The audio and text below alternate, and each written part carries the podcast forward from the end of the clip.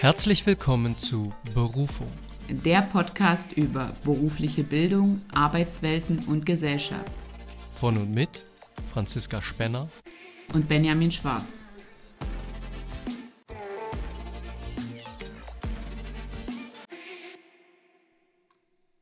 Hallo, Benny, schön, dass wir uns heute hier wieder zusammengefunden haben für eine neue Podcast-Folge. Hallo Franzi, freut mich auch. Wie geht's dir? Du warst ja etwas erkrankt. Geht's dir wieder besser? Ich bin froh, jetzt mit dir reden zu können und äh, endlich wieder mit Menschen etwas äh, zusammen machen zu können und ich bin wieder fit. Sehr schön, das freut mich wirklich zu hören. Bist du auch bereit für die neue Folge? Auf jeden Fall, auf jeden Fall. Ich habe mich vorbereitet. Äh, wir haben uns heute, ist Samstag, wir haben uns heute extra Zeit genommen für unser Projekt und ja. Und ich würde auch direkt mal einsteigen mit einer kleinen Korrektur meiner Aussage in der letzten Folge. Da habe ich ja gesagt, dass die Fachschule eine Schulart ist und das ist natürlich falsch. Das ist eine Schulform. Vielleicht nochmal kurz zur Erklärung. Schularten sind eben Grundschule, äh, Regelschule oder Realschule, Gymnasium, berufsbildende Schule. Das sind Schularten. Und Schulformen sind dann eben die unter ja, Formen, zum Beispiel in der, in den berufsbildenden Schulen, zum Beispiel die Fachschule, ist also eine Schulform. Genau. Das also als kleine Korrektur. Wir wollen ja fachlich korrekt sein. Es sind doch die besten Lehrer, die sich auch Fehler eingestehen. Lehrerinnen und Lehrer. Genau, Franzi, so ist das. Und äh, letzte Folge ist eigentlich ein guter Punkt. Ähm, beim Überarbeiten der letzten Folge habe ich die natürlich nochmal gehört. Und du sagtest äh, einen Satz, dass dir aufgefallen ist, dass wir uns unterschiedlich teilweise verhalten, aufgrund mhm. unserer beruflichen ja, Spezifikation oder unserer beruflichen Fachrichtung. Man kann also sagen, wir sind unterschiedlich sozialisiert aufgrund unserer beruflichen Erfahrungen und unserer beruflichen äh, ja, Fachrichtung für das Lehramt. Und das ist auch unser heutiges Thema. Willst du da nochmal genauer drauf eingehen? Genau, also wir haben uns heute eine Fragestellung überlegt und zwar, warum ist ein Beruf wichtig für uns? Ähm, da wollen wir uns auch damit beschäftigen, was macht ein Beruf mit uns und warum ist er neben dem Broterwerb so wichtig? Also warum stehen wir überhaupt jeden Morgen auf oder suchen, haben uns eben diese Tätigkeit ausgesucht und ja, da würde ich sagen, steigen wir einfach direkt mal ein. Genau. Also was mich erstmal so positiv gestimmt hat in meiner Recherche war auf jeden Fall, dass die allgemeine Zufriedenheit von berufstätigen Personen um 25 Prozent höher ist als bei Arbeitslosen. Das spricht ja auf jeden Fall schon mal dafür, dass der Beruf uns einen, Zufriedenheitswert gibt und äh, eine Art von, von Lebenssinn. Absolut. Was ich da auch raushöre, sind äh, auch äh, ist auch das Thema, das aktuelle Thema mit dem Bürgergeld, was ja der Nachfolger des Hartz IV sein soll und wenn immer darüber diskutiert wird, man kann ja auch aufstocken, auch wenn man irgendwie Geringverdiener ist, aber viele Menschen wollen ja eigentlich von ihrer Arbeit leben und nicht mhm. irgendwie einen schlecht bezahlten Job haben und dann noch aufstocken müssen, sondern man möchte seinen Broterwerb voll auskömmlich über seine berufliche Tätigkeit finanzieren können. Ja. Ja, und das spiegelt sich ja scheinbar auch in diesen Zahlen der Umfrage wieder. Und das ist, denke ich, ein, ein ganz, ganz wichtiger Aspekt. Ja. Also, dass wir auch von unserem Beruf, von unserer beruflichen Tätigkeit und hier, hier ist Beruf auch von Job als Bezeichnung ganz klar abzutrennen, dass wir davon eben auch einfach auskömmlich leben können. Ja. Ähm, also ich finde, da muss man auch auf jeden Fall nochmal unterscheiden. Es gibt ja Personen, die gehen einer Tätigkeit nach und sagen sich dann, okay, nach, ich gehe einer herkömmlichen 40-Stunden-Woche nach, dann nach achteinhalb Stunden inklusive Pause habe ich äh, dann Feierabend und dann mache ich was, wo ich richtig aufblühe. Zum Beispiel, ich bin Trainer in einem Verein oder ich gehe in einem kreativen Hobby nach. Aber es gibt ja eben auch Personengruppen und ich würde sagen, das ist eher der Großteil, der möchte schon morgens, da wo er hingeht, dieses Gefühl haben, ich leiste jetzt einen Beitrag, ich habe jetzt Lust darauf, mir macht das Spaß, also diesen Sinn eben auch ähm, mitbekommen. Tatsächlich äh, kurze Anekdote dazu, aber ich glaube, das äh, wirst du vielleicht sogar bestätigen können. Also ich hatte damals ähm, nach der Ausbildung auch eine Kollegin, die auch immer ganz, ganz klar gesagt hat, äh, ich lebe nicht um zu arbeiten, sondern ich arbeite um zu leben. Das ist ja so ein ja, ja. geflügeltes Wort. Und ja, es gibt sicherlich einen Großteil, der das eben genau so sieht. Also Arbeit ist eine Notwendigkeit, mit der man Geld verdient, um dann mit diesem Geld natürlich klar sein Leben zu finanzieren, aber auch einfach Dinge zu tun, an denen man Spaß hat.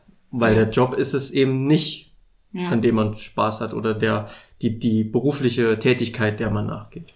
Mhm. Ähm, also ich habe das jetzt gerade gemerkt, die letzten anderthalb Wochen, als ich krank war zu Hause. Ich war nicht auf Arbeit. Und dann muss ich schon sagen, ich freue mich am Montag wieder auf Arbeit gehen zu können. Und das spricht dann auch dafür.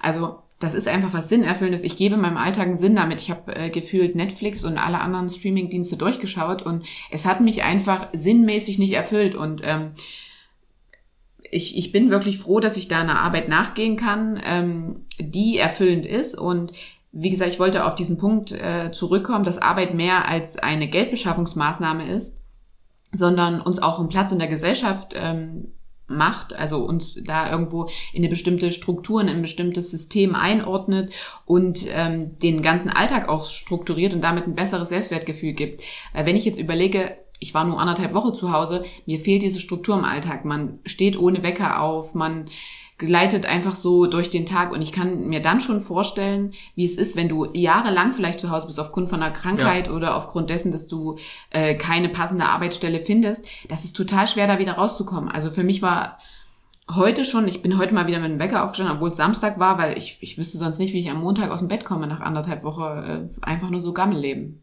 Ja. Also im Grunde genommen höre ich daraus, dass die berufliche Tätigkeit, der Beruf, der Job meinetwegen auch, der, die regelmäßige Erwerbstätigkeit, dass die einfach eine Tages- und Wochenstrukturierung erzeugt, eine Notwendigkeit, früh aufzustehen. So, das ist ja das Prinzip, was du gerade gesagt hast. Ja. Genau, das denke ich ein wichtiger Aspekt. Und ja, ich stimme dir zu.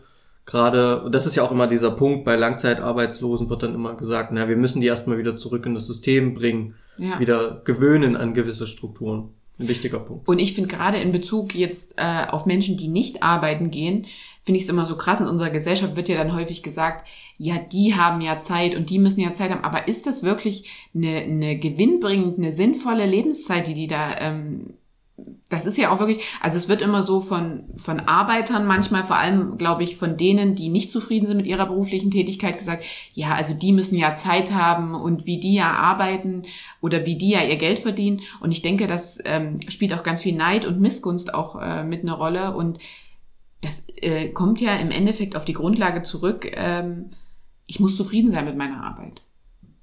Ja, das denke ich ein, ein ganz, ganz wichtiger Aspekt.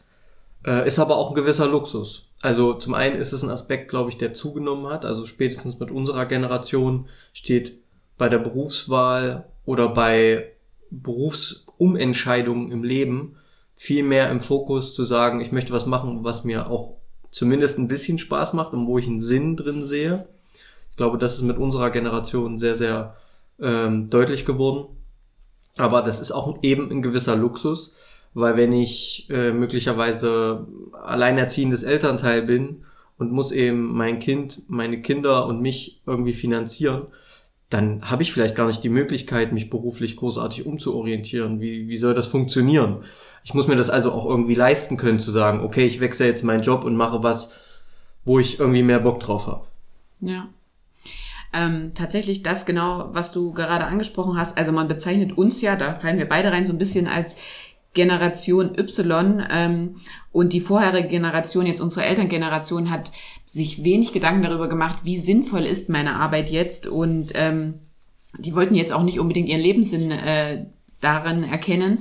Und da gibt es so, ähm, wenn man nach dem Sinn der Arbeit sucht und äh, sich darauf versucht festzulegen, so vier Kriterien. Also man am, am sinnvollsten ist es, wenn derjenige, der die Arbeit erfüllt oder diejenige weiß, dass das, was ich tue, positive Konsequenzen hat. Mhm. Also in welchem Sinn auch immer, ich bringe da gleich noch ein Beispiel an, dass das, was ich tue, zu meiner Lebenseinstellung passt. Also dass das auch nicht völlig gegen meine Werte und meine Normen geht. Mhm. Ähm, dass ich auch in diesem Unternehmen irgendwo beheimatet bin, also auch das Unternehmensziel kenne und mein Handeln, also verstehe, dass mein Handeln dazu benötigt wird, dieses zu erreichen. Und auch, äh, dass ich Wertschätzung erfahre und Teil von etwas Größerem bin. Das alles kann ähm, Arbeiten als sinnvoll ähm, betrachten lassen. Und das kann man jetzt natürlich, es ist immer einfach gesagt, man sagt zum Beispiel, ein Arzt ist ein total wichtiger Beruf, weil der rettet ja Leben. Und wenn man jetzt von einem einfachen ähm, Mitarbeiter, einer einfachen Mitarbeiterin in einer Produktion für Metallteile ausgeht, dann kann man ja sagen, okay, was, was macht denn die jetzt Lebenssinn aufbereitend super wichtig ist. Mhm. Aber wenn man das wirklich kleinteilig auseinander nimmt, überprüft sie ja oder stellt Teile her, die vielleicht dann ähm, für die Automobilbranche wichtig sind, damit wir sicher von A nach B kommen und so weiter. Und im Endeffekt, wenn man das so kleinschrittig auffasst, dann macht auch diese Arbeit einen extremen Sinn und man, man hat, man führt eine sinnvolle Arbeit aus. Ja, man kann das, finde ich, sogar an deinem Beispiel noch näher dem Arzt zuordnen. Vielleicht stellt ja Medizinprodukte her, die ja. der Arzt ja braucht, um Leben zu retten. Ja, kann man ja auch so betrachten. Das ist auf jeden Fall auch ein guter, ein guter Vergleich. Ja. Hab, so habe ich es noch gar nicht betrachtet. Ja, am Ende äh, muss man sich natürlich immer die Frage stellen, äh, wann ist ein, also in, in, in, in dem Sinne, den du gerade angesprochen hast, wann ist eine Tätigkeit sinnvoll?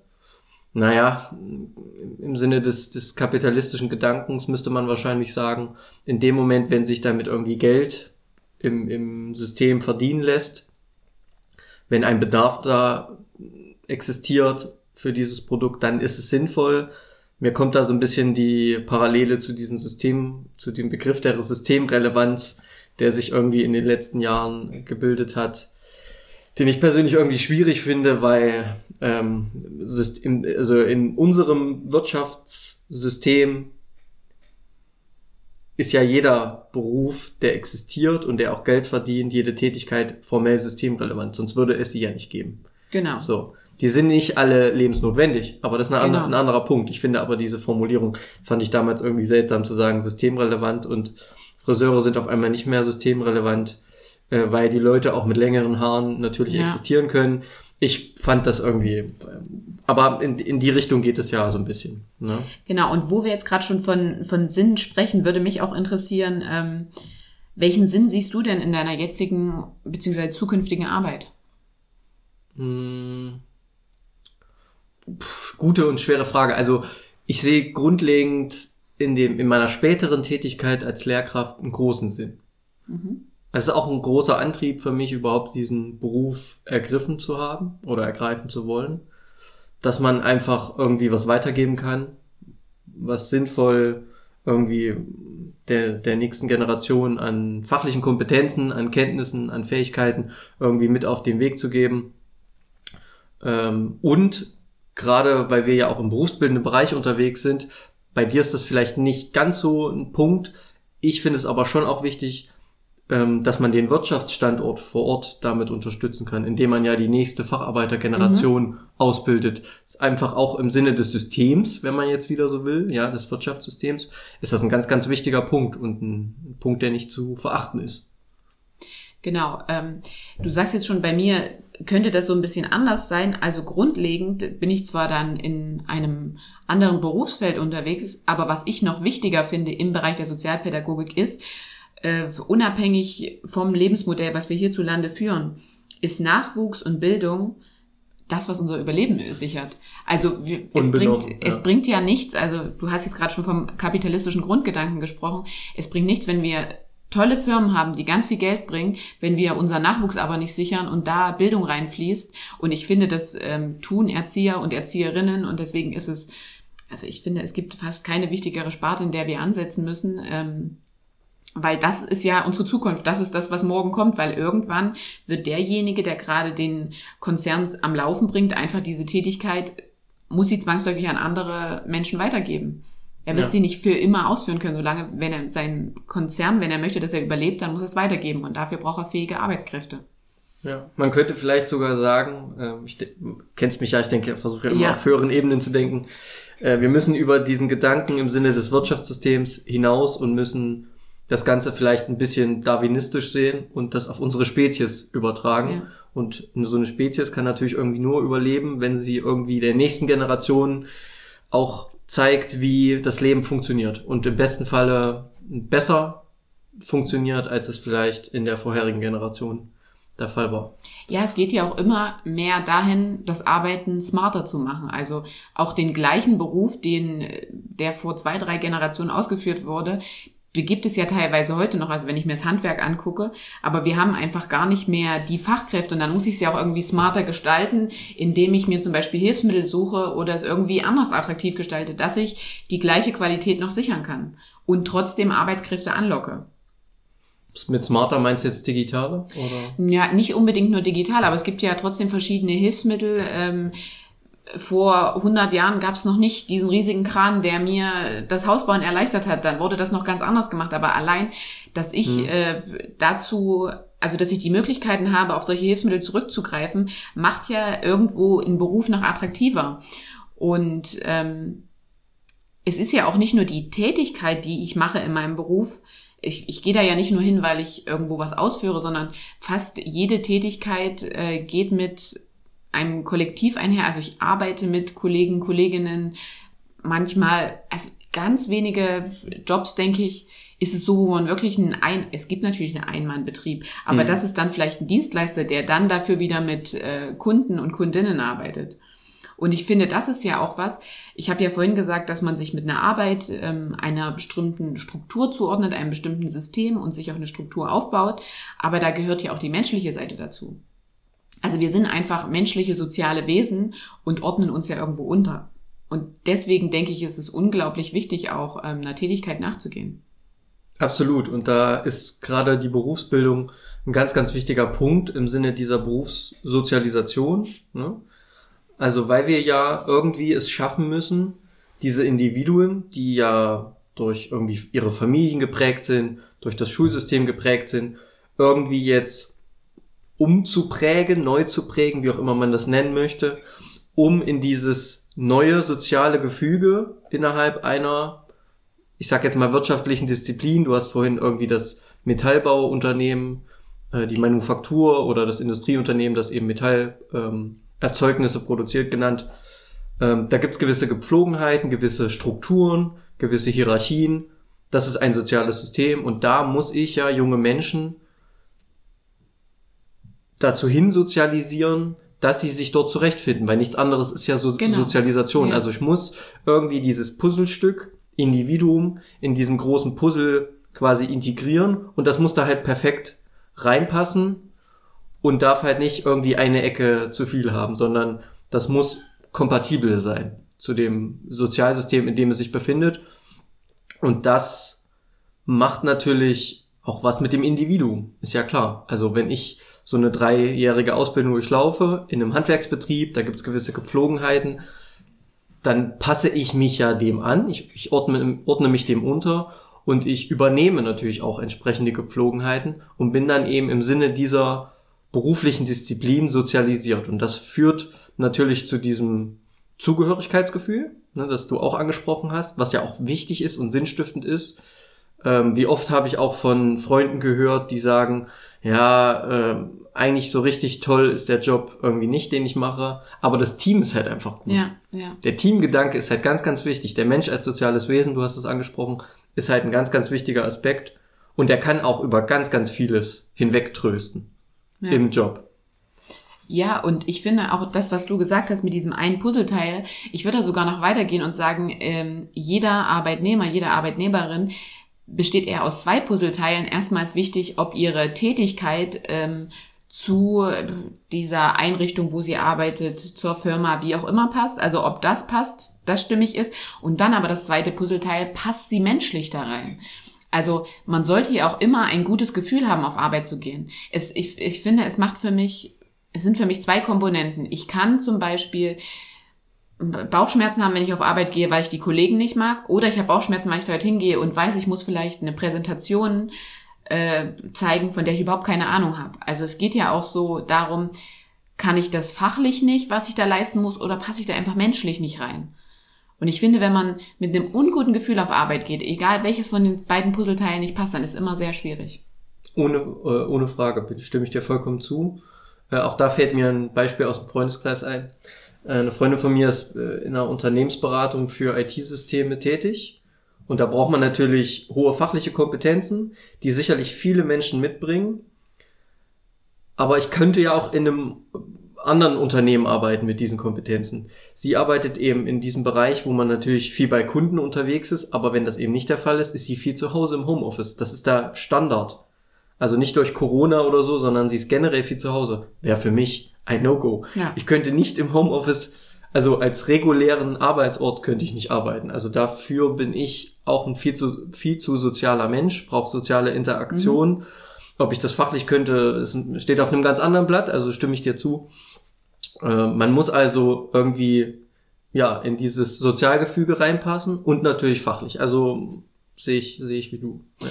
Genau. Und dann ähm, haben wir ja so ein bisschen darüber gesprochen. Also was macht ein Beruf mit uns, haben wir jetzt schon geklärt. So ist es wichtig für uns. Aber was macht man denn jetzt, wenn man merkt, mh, hm, irgendwas passt vielleicht nicht? Also sowohl die menschliche als auch die fachliche Komponente. Welchen, also hatte, hast du das schon mal so empfunden, dass du nicht gern auf Arbeit gegangen bist? Ja. Es gab, ja. eine, es gab eine Zeit in dem Unternehmen, ähm, bevor ich mein Studium angefangen habe, in dem ich gearbeitet habe in dem Unternehmen, da gab es so eine zeitliche Phase, da bin ich echt mit Bauchschmerzen auf Arbeit gegangen. Das lag aber weniger am Team, sondern tatsächlich an dem Bereich, den ich betreut habe. Okay. Also vielleicht war es auch so ein bisschen ähm, unterschwellig fachliche Uneignung, muss man einfach sagen, oder dass ich mich nicht, hm, ja, vielleicht nicht kompetent gefühlt habe. Aber ich hatte in dem Moment auch das Gefühl, dass ich die Situation nicht verbessern kann. Okay. Ja, also ich würde das gar nicht irgendwie genauer ausführen, aber es war einfach eine Zeit, die wirklich nicht, nicht sinnstiftend war, mhm. weil man sich gedacht hat, ich kann hier irgendwie nichts verbessern, es gibt immer mehr Probleme in diesem Bereich und wir haben, oder ich habe aber keine Handhabe, das zu ändern, weil das an anderen, an anderer Stelle lag, möglicherweise. Und was sagst du, wie offen konntest du damit umgehen und wird dieses Gefühl, was du gegenüber deiner Tätigkeit hattest, ähm, in unserer Gesellschaft toleriert? Also gibt es dafür direkt Lösungen, auch vom Betrieb selbst? Das kommt, äh, also du fragst jetzt explizit den Fall an, der bei mir zutrifft. Ja, oder du kannst auch generell. Ähm Na, dann müssen wir uns aber, denke ich, anschauen, warum man das Gefühl hat, dass man in dieser Stelle nicht mehr sich wohlfühlt. Also entweder ist es das Sozialgefüge und man passt nicht mehr in das Team. Ja. Ich glaube, da sind mittlerweile Unternehmen schon so sensibilisiert, dass sie merken, dass sie wissen, okay, ich habe nicht ein Zahnrädchen und das tausche ich einfach gegen ein neues aus und dann passt das schon, sondern dass sie natürlich wissen, dass die Leute miteinander auch funktionieren müssen. Und da gibt es sicherlich Fachbereiche, da ist das nicht so kritisch. Mhm. Da kann man vielleicht äh, einzelne ähm, einzelne Personen austauschen und dann funktioniert das trotzdem im Großen und Ganzen. Aber bei vielen kommt es ja wirklich auf die Zusammenarbeit an. Ja. Da geht das natürlich nicht. Und da, glaube ich, sind Unternehmen schon sensibel. Und wenn man eben sagt, naja, ich fühle mich einfach in dem Team nicht mehr wohl, was weiß ich, es ist was vorgefallen oder, ja. oder, oder. Ähm, und die Möglichkeit besteht, in einem Unternehmen zu wechseln, glaube ich, geht das schon. Wenn man sich, ja, ich weiß gar nicht, wie das ist, wenn man sich jetzt vielleicht fachlich wenn sich ein Bereich fachlich in eine Richtung entwickelt, wo man sich irgendwann nicht mehr wohlfühlt. Ja. Weil das ist ja dann eigentlich für das Unternehmen auch eher so, der kann meine Unternehmensziele nicht mehr erfüllen. Und was ich vorhin gesagt habe, ist ja, du musst dir dessen bewusst sein, dass du auch für das Unternehmen ein wichtiger Teil bist und sozusagen das Überleben davon sicherst. Ja, unbenommen. Also ich, ich habe ich hab gerade, ich habe gerade, als du äh, gesprochen hast, nochmal drüber nachgedacht.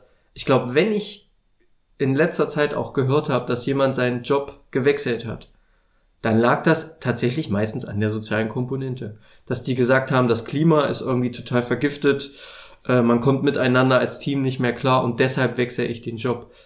Die aller, na, die allerwenigsten ist auch falsch formuliert, aber meiner Erfahrung nach, die wenigsten, mit denen ich mich darüber unterhalten habe, haben den Job gewechselt, weil sie eben fachlich irgendwie sich umorientieren wollten gibt's natürlich auch, dass man mal was Neues machen will. Aber dann hat das ja auch immer was Konstruktives.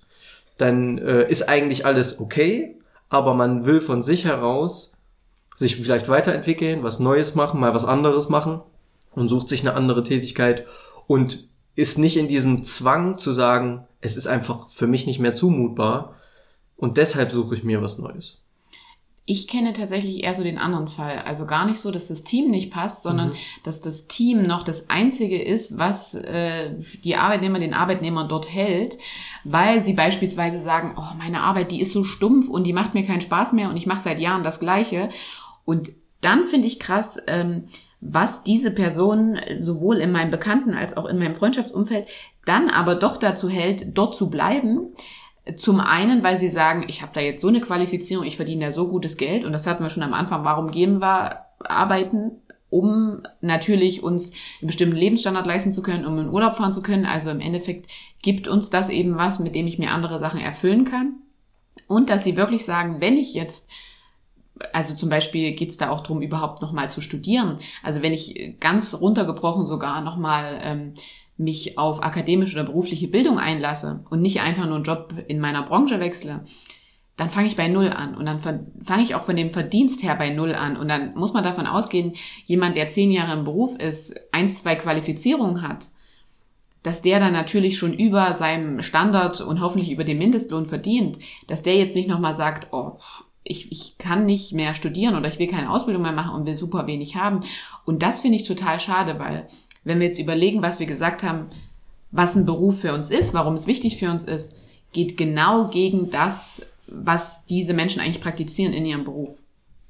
Weil es ist ja nicht mehr anscheinend für sie sinnbringend und erfüllend, sondern sie fühlen sich ja teilweise schon, als würden sie in diesem System routiniert arbeiten wie Maschinen. Und das finde ich schade. Hm.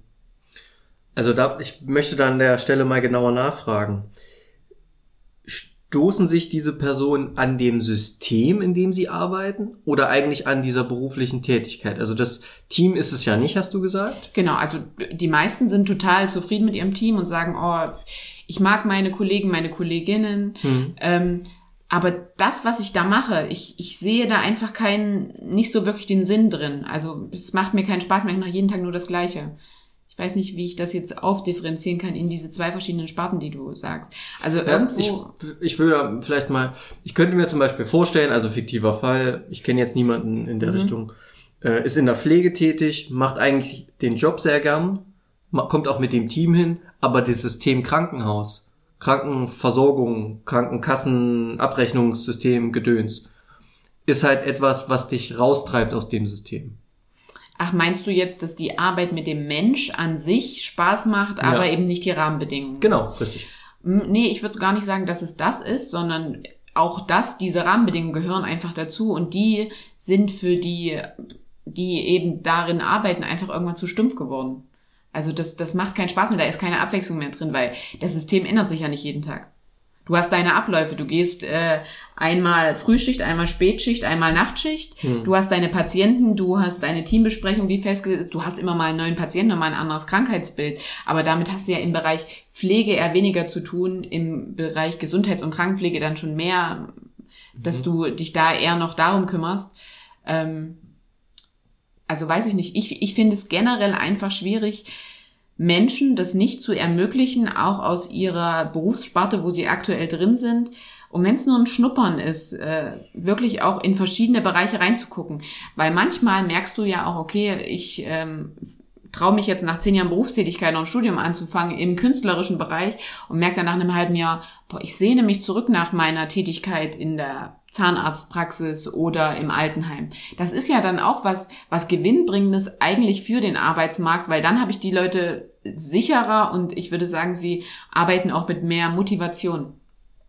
Okay, also Gedanke ist verstanden, aber von wem müsste dieses Zugeständnis denn kommen? Naja, vor allem glaube ich von den Arbeitgebern, Arbeitgeberinnen, aber auch von unserem von unserem System, weil es geht ja grundsätzlich darum, dass wir arbeiten, um Geld zu verdienen. Und wenn ich mir jetzt ermögliche, da rauszugehen und mich neu zu entdecken, um vielleicht dann auch zurückzukommen und zu sagen, boah, ich bin eigentlich ganz zufrieden mit meinem beruflichen Werdegang bisher, dann muss das ja auch finanziell irgendwo gesichert sein. Also eine Mutter mit drei, vier Kindern kann nicht sagen, oh, ich mache jetzt mal drei Monate unbezahltes Praktikum und möchte mal ausprobieren, ob das beruflich was Neues für mich äh, sein könnte. Und verstehe ich dich richtig, der Arbeitgeber im besten Fall, so äh, irgendwie weißes Blatt Papier, wir stellen uns das jetzt mal vor, der ja. Arbeitgeber könnte, sollte ihr das zugestehen und sie aber auch bezahlen. Nein, dass sie sich vielleicht nein, nein, nein. umorientiert. Das, das, ist ja natürlich äh, Illusion, äh, weil ich, wenn ich mir jetzt vorstelle, ich bin selber eine Arbeitgeberin, dann kann ich so mein Unternehmen ja auch nicht führen, wenn ich den Leuten das ermögliche, dann habe ich irgendwann niemanden mehr bei Richtig. mir sitzen und die machen alle. Nein, aber ich finde, das müsste einfach schon von oben her anders geregelt sein. Das ist ja das, was wir auch so in unseren letzten Podcast-Folgen gesagt haben. Also der Grundsatz ist ja immer, man macht drei Jahre eine berufliche Ausbildung oder man macht einen Bachelor und einen Master und dann geht man in einen Beruf. Und man ist ja gewinnbringend so lange, wie man eben in diesem Beruf tätig ist. Mhm. Aber was ist jetzt, wenn ich damit unzufrieden bin? Dann, ich meine, gut, ich kann immer noch weiter in meinem Beruf meiner Tätigkeit nachgehen, aber ist denn das diese, diese menschliche Erfüllung? Also ich bin dann wieder so, ich muss sagen, man ist dann vielleicht für ein Unternehmen noch wertvoll, aber wenn einem die, die, seine Tätigkeit nicht mehr wirklich sinnbringend erscheint, dann ist das doch schade. Also ich finde, da muss noch mehr der Fokus wirklich auf den Arbeitnehmer, die Arbeitnehmerin gerückt werden. Also ich meine, das ist jetzt gerade ein bisschen sehr illuso, also das ist jetzt eine Illusion von mir, dass sich jeder ausprobieren kann und von äh, Beruf zu Beruf springen kann. Aber ich meine eben, wir führen ja heute auf, warum ist ein Beruf wichtig für uns? Und ich will einfach nur dieses, ähm, diese würde ich auch sagen, diese Selbstbestätigung. Genau, und ich würde ja. gern diese Schwachstelle im System aufführen, dass es ja doch nicht einfach ist, wenn ich mich erstmal für etwas entschieden habe, ja, dann für um, um da ständig zu wechseln und umzuentscheiden und auf meinem gleichen Standard zu bleiben. Ja. Gutes Beispiel aktuell aus eigener Erfahrung. Ähm, BAföG hat man ja jetzt geändert. Also es war ja immer so, dass man BAföG nur bis 30 bekommen konnte. Kenne ich mich nicht aus. Oder 35. Also wenn du nach 30 Studium angefangen hast, war das? Weiß ich nicht, weil ich bin nicht war 30. War das nicht möglich. Und äh, Beispiel gerade bei mir persönlich, äh, wenn du über 30 bist, kannst du dich nicht mehr studentisch krankenversichern. Okay. Und das ist zum Beispiel auch eine klassische Form von Altersdiskriminierung. Ja unabhängig davon, ob du schon seit du 18 bist durchgängig studiert hast und fünfmal den Studiengang gewechselt hast oder ob du eben mit 28 erst dein erstes Studium aufgenommen hast. Ja. So, und das sind natürlich so Strukturen, institutionelle Strukturen, politische Strukturen möglicherweise, wobei politisch ist vielleicht falsch, rechtliche Grundlagen müsste man wahrscheinlich sagen, die man dann auch ändern müsste. Ja. Im Sinne des lebenslangen Lernens, ja. Fachkräftemangel, ja. Man merkt, man hat vielleicht, ich weiß gar nicht, ob es irgendwelche Bereiche gibt, wo es gerade zu viele Leute gibt. Wahrscheinlich kein, weil überall mhm. die Leute fehlen. Aber wenn sich jemand entschließt, mit irgendwie Ende 30 doch nochmal, nachdem die Person vielleicht klassischen Beruf gelernt hat und irgendwie 15 Jahre darin gearbeitet hat, äh, zu sagen, ich will was Neues machen, dann muss man natürlich auch die Möglichkeiten haben. Natürlich muss einem dann auch klar sein, dass sich finanzielle Einbußen daraus ergeben zumindest für den Zeit der, für die Zeit der Zweitausbildung, des Studiums, was auch immer, das ist klar. Also ich kann, es kann, finde ich, auch niemand erwarten, dass man aus einer Facharbeitertätigkeit ins Studium geht und den Lebensstil hat wie vorher. So. Ja, natürlich. Aber ähm, trotzdem muss, finde ich, sollte, sollten da keine Steine im Weg liegen. Aber was würdest du in dem Fall zum Beispiel von einem Bildungsgrundeinkommen halten, dass jeder äh, fünf Jahre ein Einkommen zur Verfügung gestellt wird, wo man wirklich sagt, das kannst du jetzt nutzen. Ähm, das ist jetzt unabhängig von BAföG, das ist nicht, was deine Eltern verdienen, sondern du kriegst da diese Summe im Monat und das kannst du jetzt nutzen, das zu machen. Und damit kannst du ja wirklich deinen Lebensunterhalt sichern. Wenn du nebenbei noch arbeiten gehen willst, schön, diese 450, 500 Euro plus ja, kannst, kannst du dir machen. gern gönnen. Ja. Und damit würde ich die Sparte ja aufmachen. Also damit würde ich ja auch jemanden vielleicht noch mit 35 ermöglichen, oh, ich habe jetzt dieses äh, Bildungseinkommen noch nicht genutzt, ähm, das mache ich jetzt nochmal und probiere es einfach mhm. mal. Weil wer sagt denn, vielleicht ist das ein, ein, Tischler und der sagt einfach, oh, ich bin da nicht mehr komplett mit zufrieden und möchte äh, noch ein bisschen was in äh, Richtung Erziehung oder so machen. Und der setzt sich dann hin und wird vielleicht ein Erzieher. Und ähm, der kann das, also erstmal kann man die Berufe ja super kombinieren, finde ich. Man kann ja den Kindern da auch wesentliche Skills beibringen, die jetzt ja, normale Erzieher und Erzieherinnen nicht unbedingt können. Genau, ja. Also auch handwerkliche Fähigkeiten. Und man muss den ja auch nicht als Tischler unbedingt verlieren, sondern der kann ja da auch eine Halbtagstätigkeit machen und er kann aber gleichzeitig durch dieses Einkommen durch dieses Grund, Bildungsgrundeinkommen, was ihm gesichert wird, eben äh, noch die der Tätigkeit als Erzieher nachgehen, also das überhaupt erstmal lernen und kann das dann vielleicht sogar beides miteinander kombinieren. Wer sagt denn nicht, dass er fünf Stunden am Tag Tischler sein kann und drei Stunden in der Kindererziehung helfen kann? Also ich finde, wenn man wirklich davon ausgehen, warum ist ein Beruf wichtig für uns, dann sollte der vor allen Dingen sinnbringend sein. Und auch wenn das heißt, ich muss dieses starre System von einer 40-Stunden-Woche aufbrechen. Ich, ich denke, das sollte man sich selbst als Arbeitnehmer, als Arbeitnehmerin auch wert sein. Auch wenn das mit einer erhöhten, ähm, man, man muss da schon viel planen, gerade wenn man Familie hat und so weiter. Aber ich denke, das sollte man sich wert sein. Ja, ohne Frage. Ähm, bei mir geht da allerdings im Kopf auch die Tür auf, dass das gesellschaftlich auch irgendwie am Ende finanziert sein muss. Also man muss sich das als Gesellschaft auch leisten können, Ja. dass Leute Berufe erlernen und dann eben nicht 40 Jahre durcharbeiten, sondern nach 20 Jahren oder früher sagen, ich mache noch mal was anderes. das stimmt. Das ja. sind Jahr, Jahre der Nichterwerbstätigkeit. ja. Und es ist halt nicht damit getan zu sagen, naja, in den Jahren hat man nichts in die Rente eingezahlt, also kriegt man weniger Rente, sondern es muss ja gesellschaftlich auch funktionieren. Ja. Ja, weil wenn ich das zulasse, muss auch quasi, hat auch in, in einer Gesellschaft jedes Individuum, Individuum dann das Recht darauf. Ja. So, und das, da, da muss eine, Ich muss die aber. Finanzierbarkeit ja. auch irgendwie da sein. Also Ohne dass ich das jetzt, ich möchte das jetzt nicht Ja. konterkarieren. Ich bin da Ja. absolut ein Freund deiner Aussage. Aber, und das ist eben dieser Sozialisationsgedanke. Am Ende sind wir durch Berufswahl Teil einer Berufsgruppe. Mhm. Ja. Diese Sozialisationsprozesse sind ja auch meiner Erfahrung nach stärker angelegt in der klassischen Berufsbildung, denn in der akademischen Bildung. Weil einfach Ja. in diesem Gefüge, also ich im dualen System, ich hatte einen Ausbildungsbetrieb, ich hatte einen Lehrmeister, der mich wahrscheinlich bis heute nachhaltig geprägt hat, im guten wie im schlechten Sinne, weiß ich jetzt nicht, sei mal dahingestellt. Ähm, da hat aber ein richtiger Sozialisationsprozess stattgefunden mit anderen Individuen dieses beruflichen Standes, anders als das im, in meiner akademischen Ausbildung der Fall war. Ja. Da macht man so für sich und hat natürlich verschiedene Dozenten, aber man hat ja nicht die geschlossene Zugehörigkeit zu einem Personenkreis, Ja, würde ich jetzt Auf sagen. jeden Fall. Und ähm, ja, Also was mir auf jeden Fall auch noch so ein bisschen aufstößt, ist natürlich, obwohl du damit auch völlig recht hast, man muss immer diese Finanzierbarkeit bedenken und Rente und so weiter. Aber es ist doch, also ich finde es krass, ich erlebe seit schon, also mit Anfang 20 habe ich schon erlebt, dass Leute im Studium gesagt haben, hier, hey, äh, warum machst du jetzt nochmal nach deiner Ausbildung ein Studium? Weil das geht doch dann von deinen, von deinen Einzahlungen in die Rente ab, wo, wo ich, was ich super krass finde, weil wenn einfach Arbeit so lohnenswert vergütet würde, dass man sich selbst was beiseite legen könnte, bräuchte man dieses äh, System vielleicht auch gar nicht mehr. Oder in dem Sinne, es ist schon gut, es sichert alle ab, ja. Aber ich finde das krass, dass man damit an, an den Gedanken der Arbeit, der Berufstätigkeit, dem, was man täglich leistet, nachgeht, indem man sich sagt, ich möchte auch in 40 Jahren noch was davon haben. Deswegen mache ich das jetzt.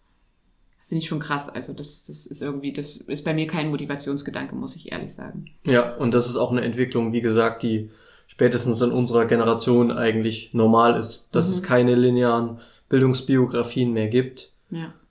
äh, sondern dass es fast schon offensichtlich ist, dass man irgendwann in, im Laufe seines Berufslebens oder Lebens als solches nochmal eine Umorientierung macht, Ja. ja. oder sich weiterentwickelt oder, oder, oder, oder. Also wenn man, wenn ich dann noch dran denke, wenn ich mich mit meinen Eltern darüber unterhalten habe und meine Mutter hat mir erzählt, äh, hat ja auch eine Ausbildung gemacht Mhm. zu DDR-Zeiten und klar, die haben natürlich gedacht, oder es war ja früher so, du stirbst auch auf der Stelle, übertrieben formuliert. Ja, also ja. du machst die Ausbildung in dem Betrieb oder in der Institution, wie auch immer, machst das 40 Jahre und dann gehst du dort auch in Rente. Das war ja so eine Vorstellung. Ja, ja, auf jeden Fall. Auch weil natürlich im Sinne des Systems große Entwicklungen ja gar nicht politisch gewollt waren. Ja. Ja, in einem Arbeiter- und Bauernstaat, wo das Proletariat irgendwie äh, die, die stärkste Kraft sein sollte und nicht Mhm. die Intelligenz, war ja auch sowas wie Aufstieg, sozialer Aufstieg gar nicht möglich, teilweise auch nicht gewollt. Ja. Ja, das ist sicherlich, also geht vielleicht dann auch schon in die Richtung kommender Folgen, Ja, aber genau, also das auf jeden Fall. und das ist aber ein Gedanke, der heute sehr, sehr wichtig ist, dass eben der Beruf sinnstiftend ist. Und ich stimme dir voll zu, dass jemand sagt, ich habe keinen Bock auf, äh, ja, wie sagt man immer, 9 to 7? Nee. Ja, ja.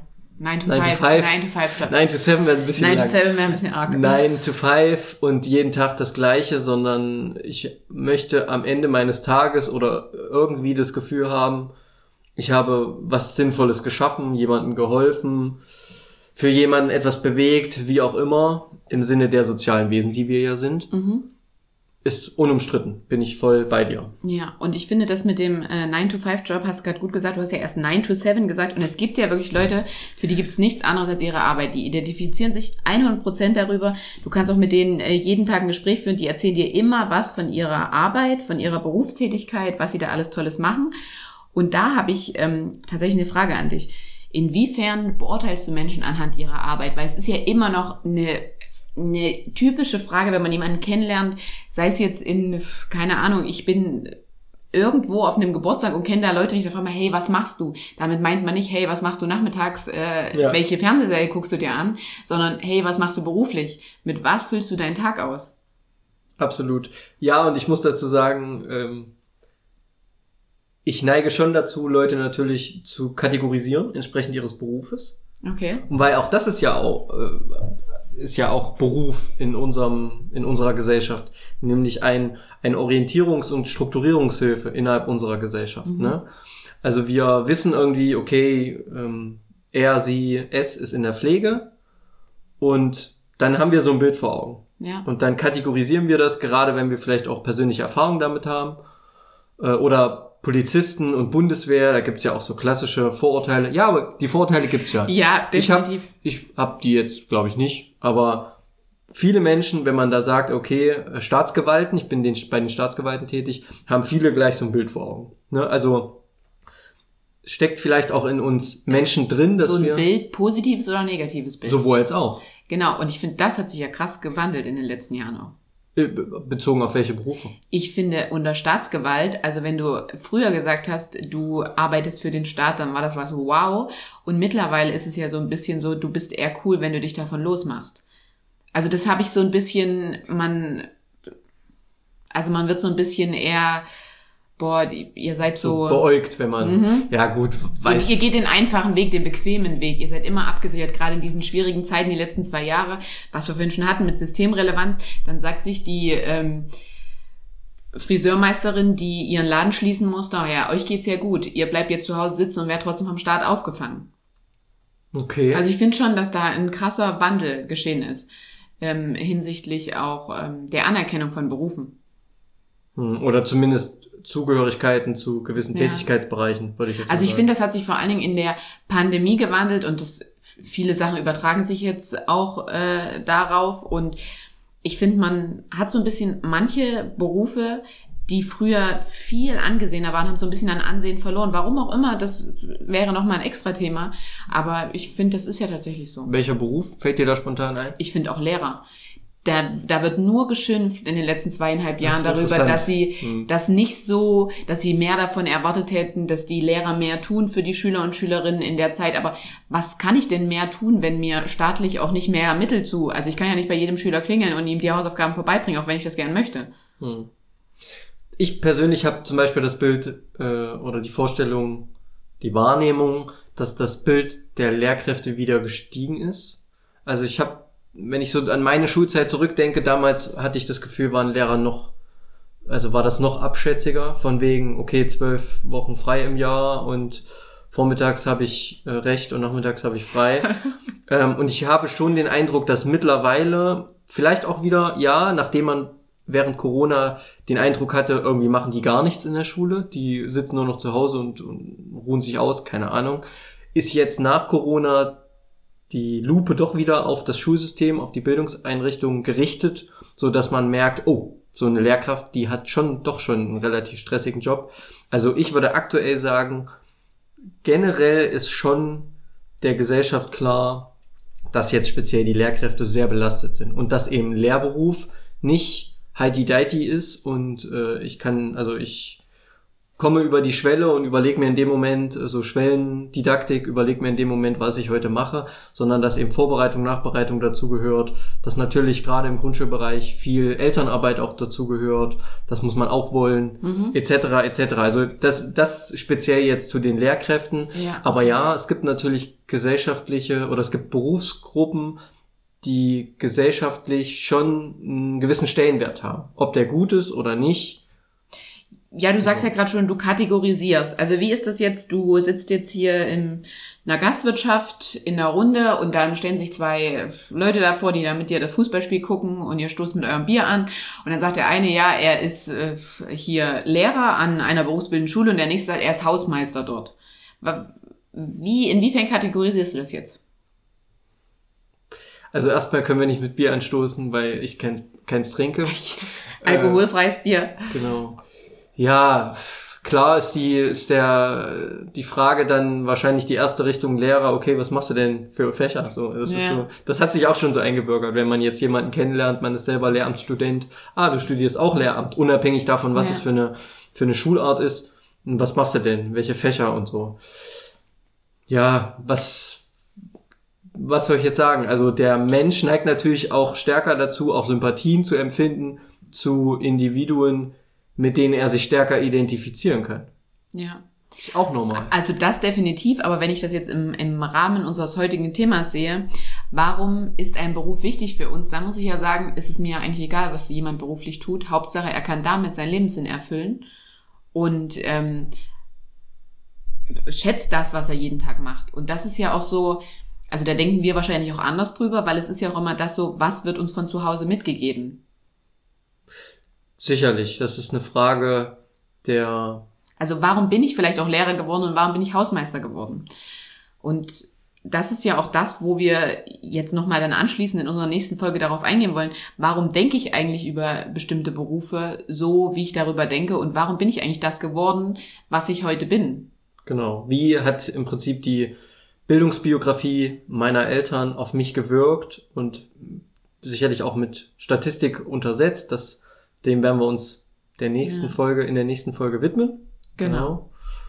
Also, genau. Und damit könnte man ja, dann kann man vielleicht auch nochmal das Beispiel aufgreifen. Warum wird jemand Lehrer und warum äh, wird es jemand vielleicht auch nicht? Also Lehrer ist jetzt, Lehrerin ist halt immer ist jetzt für sehr uns so plakativ, nah, genau. Weil wir da eben so nah dran sind. Natürlich, ja. aber plakativ muss man es ja immer, damit es wirklich die meisten auch diesen Unterschied verstehen. Beispiele sind meistens sehr plakativ. Genau, genau.